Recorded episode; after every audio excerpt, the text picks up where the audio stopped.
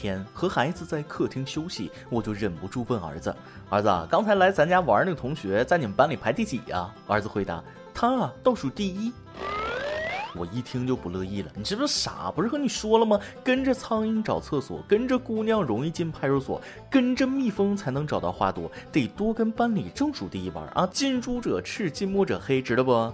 儿子看我这么说，居然笑了。是啊，我刚开始和他玩的时候，他就是第一呀。行了，儿子，快别说了。这同学的家长要是知道他家孩子是被你这只苍蝇带厕所里了，都得哭晕在马桶上呀。各位听众，大家好，欢迎收听网易新闻首播的《每日轻松一刻》，您还可以通过搜索微信公众号“轻松一刻”云版了解更多奇闻趣事哦。我是越来越想让孩子学习好的主持人大波儿。现在的孩子越来越人精啊，说出的话往往是语出惊人，这一不小心就常把大人们逗得够呛。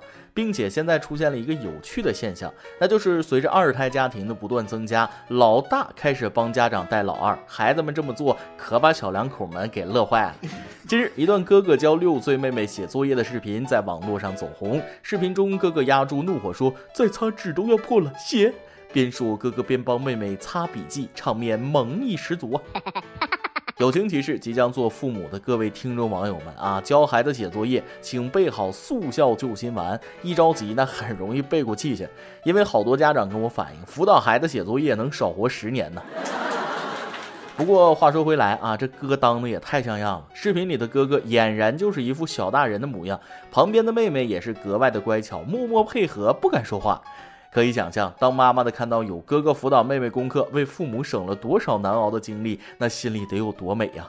于是我就想起了我妈当年看我写作业的样子，是一边说我一边攥拳，我写的那叫一个紧张，当时特恐惧，这写着写着，这拳头就抡到我身上了。后来这俩娃的妈妈分析啊，哥哥兄妹妹应该是到了极限，当初可是哥哥让妈妈再生一个妹妹出来的。要我说这回好了啊，妹妹生出来了，当哥哥的就是这个下场，谁的妹妹谁负责呀？然而当妈妈再问儿子要不要辅导妹妹的时候，哥哥果断表示自己宁愿陪妈妈去工厂干活，也不愿意辅导妹妹学习了。可见辅导孩子学习这件事儿真的挺操心。其实，在我看来，孩子上学过程中遇到的问题，有些家长还是想不开。他们之所以这样执着的让孩子学好每一样东西，归根结底还是不愿意承认孩子罢了。这里的不承认是指父母不承认小孩的真实状况，只要与他们的意志相违背，那就是不对的。比如小孩不爱说话，父母不承认他是个天生内向的性格，而是要他见人都要说话啊，多和别人在一起。比如小孩天赋有限，父母依然是不承认，而是骂他不要强。归根结底，有些父母只是不愿意面对现实，把自己失去的一切都推到孩子身上，一切责任都是孩子不努力造成的。所以咱们今天的每日一问就来了：你的父母有没有将他们的意志强加到你身上的时候呢？父母就是孩子的第一位老师，孩子们也是父母的一面镜子。孩子在成长成人的这个路上啊，离不开父母的陪伴，也离不开正确的引导。同样都是为人父母，下面这位母亲的做法却让人是大大的匪夷所思，大跌眼镜。这位母亲不仅伤了孩子的心，也伤了家人的心。近日，穆女士称，她自从离婚之后，日子就过得不顺利，便找到算命大师为其破解。大师称命运不济，这一切都是大女儿害的，说大女儿是狐狸精。穆女士对此不仅没有反驳，还深信不疑。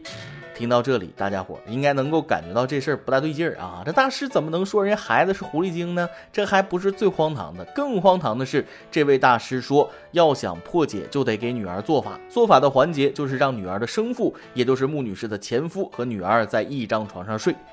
瞧瞧，这无根无据的就让父女俩人睡一起，无耻啊！还好，大女儿的父亲是个明理人，在得知此事后坚决反对，并对前妻直言这样做完全是伤害女儿的愚蠢行为。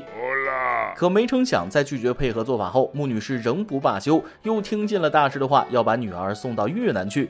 听到这儿，我就气不打一处来啊！咋的？这姑娘不是你亲生的呀？大师和你有关系啊？你就这么信他，让你骨肉分离？一想到这孩儿啊，真是够可怜的，遇到了这样的妈。接下来，穆女士的做法更让人愤怒。她不仅打电话给大女儿说她会害了两个弟弟，还到学校里乱说父亲和女儿有染，给孩子造成了极大的伤害。最后都逼到孩子去医院做检查了，检查结果没那回事。这时候你咋不质问你的大师呢？你女儿要真是狐狸精，干脆让她用法术给你变点钱出来多好。就你这脑子，因为啥不顺，因为啥被骗，心里还没有点避数吗？现在可倒好，连剩下的亲情都让你亲手毁灭了。用一句话讲，这就是没事儿找事儿，防着好好的日子不过，那瞎折腾。在这里也奉劝各位一句，千万不要像这位女士盲目迷信，害人害己。有一句古话说得好，命由己造啊，与其想些歪门邪道，不如脚踏实地的好好做人呢。想要获得幸福，有好命，其实没那么复杂，就是怀着一颗好的心态去对待身边的人和事，幸福也就来自于我们生活的点点滴滴。兴许是亲人的一句问候，兴许是朋友的一句关心，只要有爱，连开句玩笑都能感到生活的快乐呀。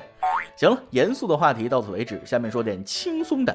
高考结束了，有位网友形容考生父母那里的待遇的变化时说道：“高考前保护动物，高考时国家重点保护动物，高考后四害。”真是太形象了啊！有不少考生就表示了啊，就是这么一回事儿啊。去年高考后，考生不还是珍惜野生动物吗？今年咋就成四害了呢？可能是今年的考生很辛苦，孩子们纷纷表示有点突兀，咋在考完的第一天就不一样了呢？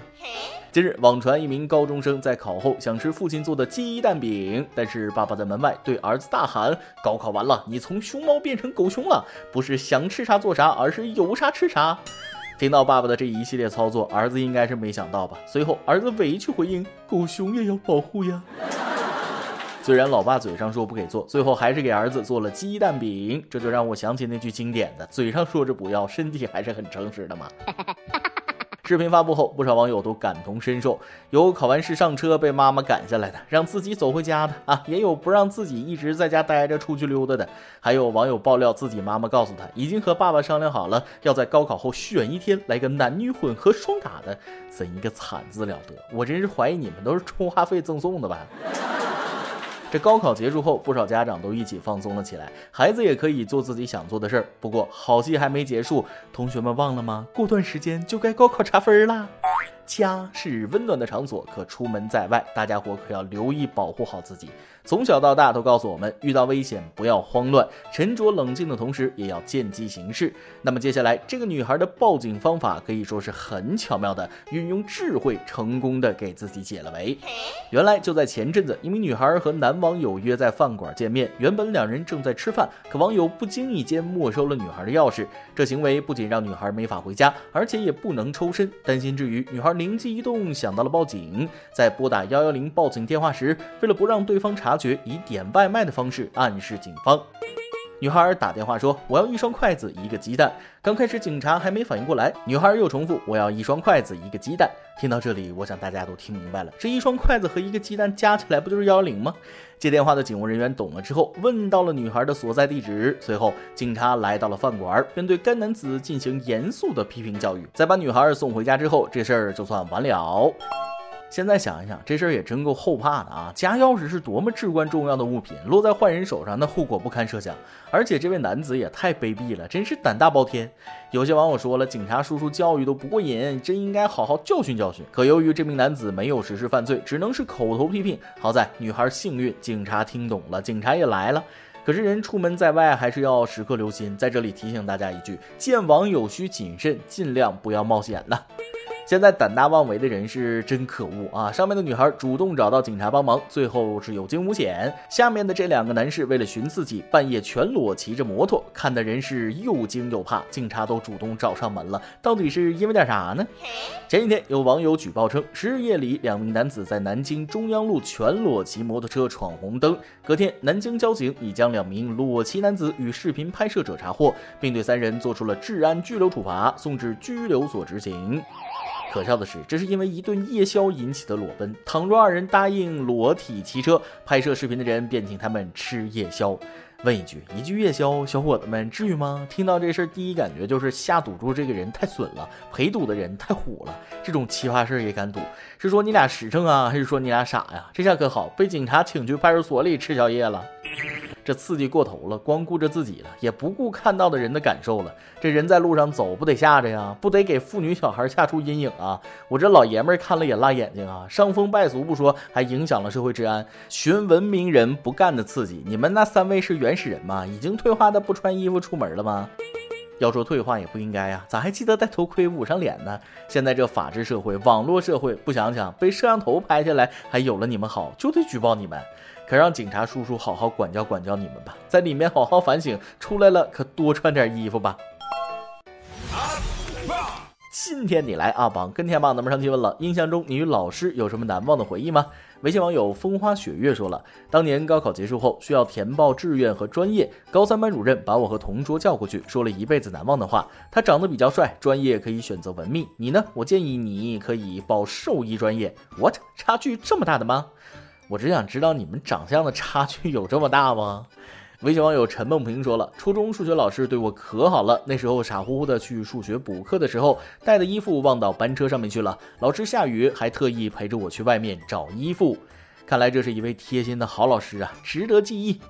微信网友黑执事说了，我和老师的故事有点好笑。高中时候中午午休，我和同学玩真心话大冒险，我输了，选的大冒险，同学就让我去问班主任中午吃的什么。他们跟我走到老师的办公室，我问老师，你中午吃的什么？老师有点懵了，说米饭啊，怎么了？我说哦，没事儿，我还没吃饭呢，也不知道吃啥，就来问问老师吃啥了。我也去吃，说完我就跑了。出来之后，同学们都哈哈大笑，只有老师被蒙在鼓里。现在想想，那么严格的老师之后，居然没有找我麻烦。真的是很幸运，真是一位有胆有识的同学啊！换了是我面对高中班主任，那早蒙圈了。每日一问，都来说一说，你的父母有没有将他们的意志强加到你身上的时候呢？再来一段。前几天坐车遇到公司一同事，他美滋滋的挎着新买的包包和我一起走在路上。我指了指他的包，他骄傲的说：“啊，新买的。”我又指了指他的包，他说：“啊，不贵，才两万多。”我就说了：“你包里电话都响半天了，你聋啊？”一首歌的时间。一位名字不太方便说的微信网友想点一首歌。小编大波，所有工作人员，你们好，给你们说件我从来没有经历过的事。我最近喜欢上了一个不该喜欢的人，他有女朋友，很难受。这首歌是他唱给我的。从认识到现在，总感觉这个人忽远忽近，因为没经历过，所以非常在意他。虽然我在极力克制自己的感情，但感情很难控制。不知道为什么，干什么总会想起他，什么事都想和他分享。他让我对明天有了期待，但是他从没有出现在我的明天里。他是我的不知所措，而我是他的无关痛痒吧。也许喜欢是属于自己的一场狂欢，也是一场独角戏。他会给我唱歌，唱唱很多很多歌，从开始听得很开心，到现在听到就会哭的心情很不好受。我想对他说，你不喜欢我也没关系，我喜欢你就好了。你去爱别人也可以，我只要你开心和快乐。就好像张嘉佳写的这段话，有很多话想跟你说，但一直没有机会。我携带着他们穿越季节，掠过高架，铺在山与海之间。花盛开就是一句，叶漫过就是一篇。愿你一切安好，希望小编成全我，借助这个平台，让我把不能对任何人说的话说出来。关注轻松一刻很久了，很喜欢大波，因为他总能在我不快乐时给我快乐。谢谢轻松一刻的所有工作人员，因为有你们的努力付出，才会有我们的开怀大笑。希望轻松一刻越来越好，要一直陪伴着我们。姑娘，从你的描述上看，你是爱上了一个不该爱的人呢。一个正处于恋爱阶段的男人，那应该杀伐果断，和谁在一起态度应该明了一些。他反而却在两个女人之间游走。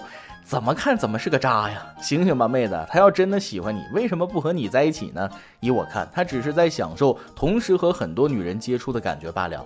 哎，真是旱的旱死，涝的涝死。有的人受那么多女孩喜欢，而像我这样的老实人却无人问津，难受想哭。行了，今天的这首歌就送给你，希望你早日摆脱情感的困扰吧。以上就是今天的网易轻松一刻。有电台主播讲当地原汁原味的方言，播轻松一刻，并在网易和地方电台同步播出吗？请联系每日轻松一刻工作室，将您的简介和录音小样发送至 i love 曲艺 at 幺六三点 com。老规矩，祝大家都能头发浓密，睡眠良好，情绪稳定，财富自由。我是嘚儿，咱们下期再会，拜拜。书里走那些到喜出望外的傍晚。骑的单车，还有他和他的对谈。女孩的白色衣裳，男孩爱看她穿。好多桥段，好多的浪漫，好多人心酸，好聚好散，好多天都看。再吻了你一下，你也喜欢对吗？不然怎么一直牵我的手？